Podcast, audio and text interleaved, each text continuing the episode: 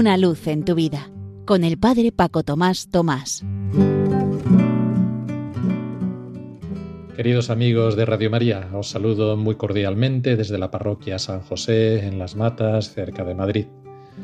Los que seguís habitualmente este programa los jueves, sabéis que cada mes os propongo una frase tomada de la Sagrada Escritura para poner en práctica en todas las circunstancias del día, en todo lo que hacemos, pensamos y decimos, de tal manera que así la palabra de Dios ilumine todos nuestros quehaceres.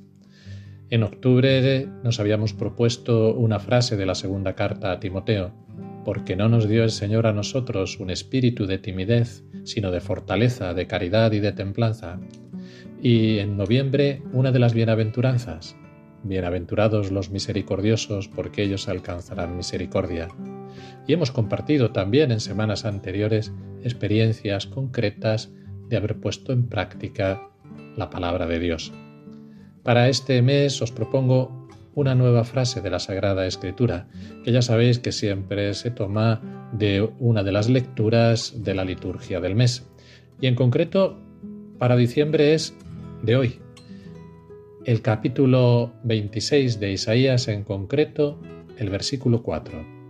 Confiad en el Señor por siempre jamás, porque en el Señor tenéis una roca eterna. Este versículo forma parte de un canto de agradecimiento que el profeta pone en boca del pueblo de Israel una vez terminada la terrible prueba del exilio, cuando por fin van a volver a Jerusalén. Sus palabras abren los corazones a la esperanza, porque la presencia de Dios al lado de Israel es fiel, inquebrantable como la roca. Él mismo sostendrá cualquier esfuerzo del pueblo en la reconstrucción civil, política y religiosa. Derrocará la ciudad que se cree excelsa, porque no está construida según el proyecto de amor de Dios, mientras que la que está construida sobre la roca de la cercanía a Él gozará de paz y prosperidad. Qué actual es esta necesidad de estabilidad y de paz. También nosotros, personal y colectivamente, estamos pasando por momentos oscuros de la historia que amenazan con aplastarnos bajo el peso de la incertidumbre y el miedo al futuro.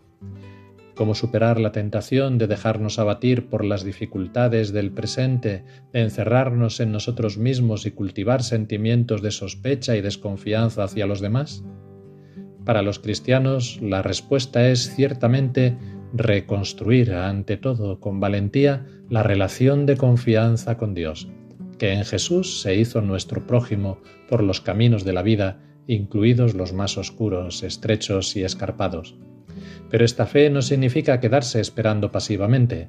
Al contrario, requiere trabajar activamente para ser protagonistas creativos y responsables en construir una ciudad nueva, fundada en el mandamiento del amor recíproco, una ciudad con las puertas abiertas que acoge a todos, sobre todo a los pobres y oprimidos, como dice también Isaías un versículo más adelante, que son los predilectos del Señor desde siempre.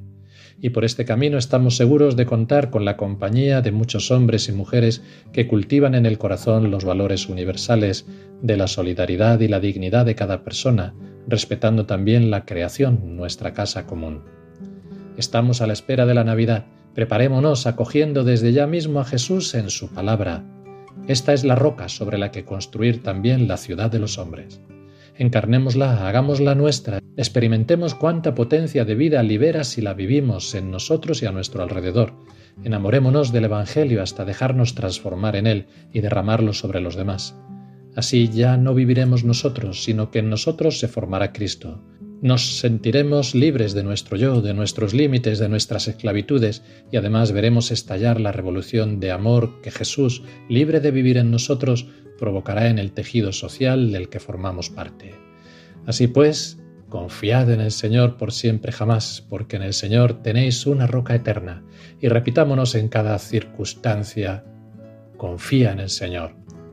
Que las experiencias que podamos realizar estas semanas próximas viviendo esta frase, así como este ratito que hemos pasado juntos, sea para lo que tiene que ser todo, para gloria y alabanza de Dios.